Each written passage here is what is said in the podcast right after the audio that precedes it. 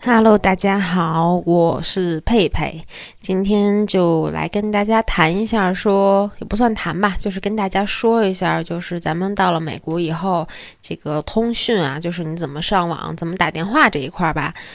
一般情况下呢，有两个处理方法，一个就是租随身 WiFi，还有一个就是买电话卡。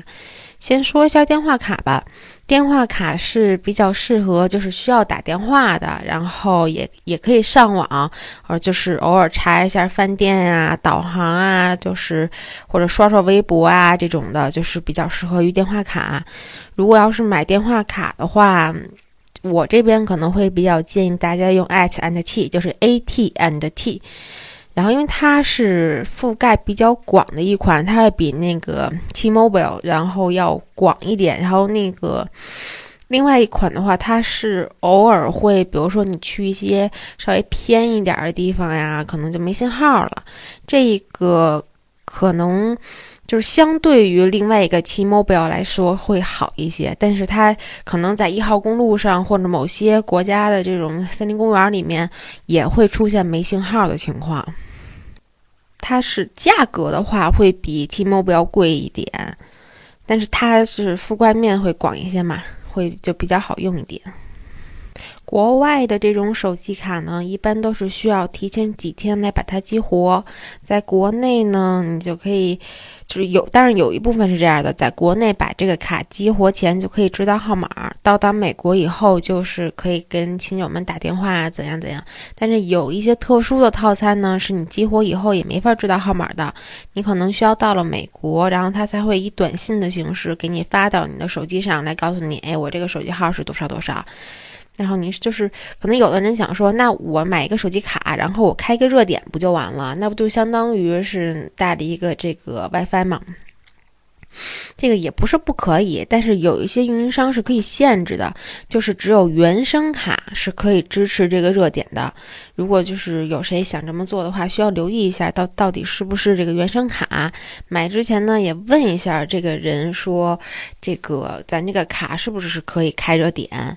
然后这个卡呢，就不管是你的电话卡还是你的这个移动 WiFi，都是按天计费的。具体的话要看你买什么样的套餐，然后再去问。一般情况下来说，可能电话卡一天也就二三十，然后 WiFi 的话应该是五十到八十左右。就这些卡。你买的时候为什么一定要注意是不是原生卡呢？因为它有的是虚拟的运营商，就是自己本身是不建设网络的，它从各大运营商那边搞来一批号码，然后零售给这些用户，然后打上自己的品牌。这种方法在国际上还是比较普遍的，像就是常见的一些，比如说 H O Two。就是，就他们都是这么做。就是你你在网上买的时候，一定要看它是不是有注，就是注上这个这张卡是原生卡。如果说它写的是其他公司，并且价格比较便宜的，那就有可能是这个虚拟运营商的卡。虚拟运营商的卡也不是不可以用，但是因为它用的是别人的网，所以它的这个覆盖率和速度都比较差。价格也是比较便宜的。如果你说我只是在这个大城市里面转，然后也不担心可能电话打不通，就是偶尔上个网，不用随时随地的上，也不用它作为导航，就是就是比如说我可能在那个露天的广场上面，然后突然想打个电话发个朋友圈的这种的情况下，还是可以考虑这个虚拟运营商的卡的。但是，其实我个人还不是很建议用这个虚拟运营商的卡，因为如果说咱们真的是突发情况需要去打电话，一拿出手机，哎，没信号，那你这不就亏大了吗？其实便宜也不会便宜，便宜特别多，也所以如果可以的话，大家还是不要省这一点钱。然后这个卡呢，咱们就买的话就比较简单了，可以从淘宝上买。也可以从这个各种的旅游网站上买，都会有。但是买的话，嗯就是淘宝可能会相对便宜一点，但我还是比较建议大家从这个旅游网站上买，因为你从淘宝淘宝上去买的话，有一定的风险。就是如果这个商家不按时给你开通的话，可能就你到了美国，他也没给你开，你就用不了了。然后你从这个旅游网上买呢，基本上稍微会比这个淘宝更有一些保障。还有一种方式呢，就是咱们去当地买，当地买这个卡的话，像这个 S N T 的话，大约含税可能是七十美金，应应该是这样，它会比较贵。但是这个卡的话是有效期三十天的正规卡，淘宝的话是按天结嘛，而且淘宝的话有可能那卡也不一定是真的，所以。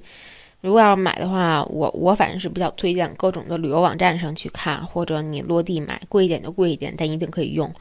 然后下面就来说一下这个随身 WiFi 的事情。随身 WiFi 的话，就是肯定是不能打电话嘛，除非你开通了这个国际漫游，还是叫什么来着？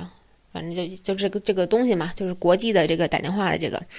如果是你没开通，你带随身 WiFi，那就是也能打电话，FaceTime 嘛。就是，但是它是走网络，就是电话号码肯定是不能用了啊。比如说你在国内、国外想接个短信，可能就比较难了。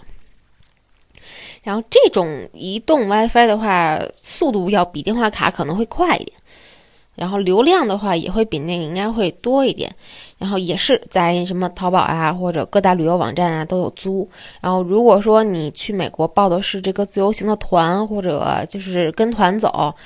这个旅游公司可能会免费租给你一个，但是是要交押金的，然后回来的时候还得退给你。但是也不是说所有的旅游公司一定会租啊，就是得看运气。可能人家这个今天有什么活动啊、周年庆啊什么的，他就会免费就是让你用一下下这样。因为反正这种东西嘛，都是二手的，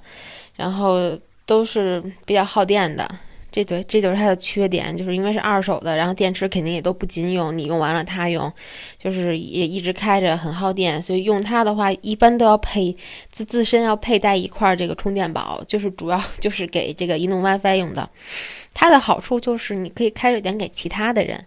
租起来是可能是相对麻烦一点，我要去拿，然后还要去还，但是用起来会比较比较简单，你只要摁开就就连上就可以了嘛。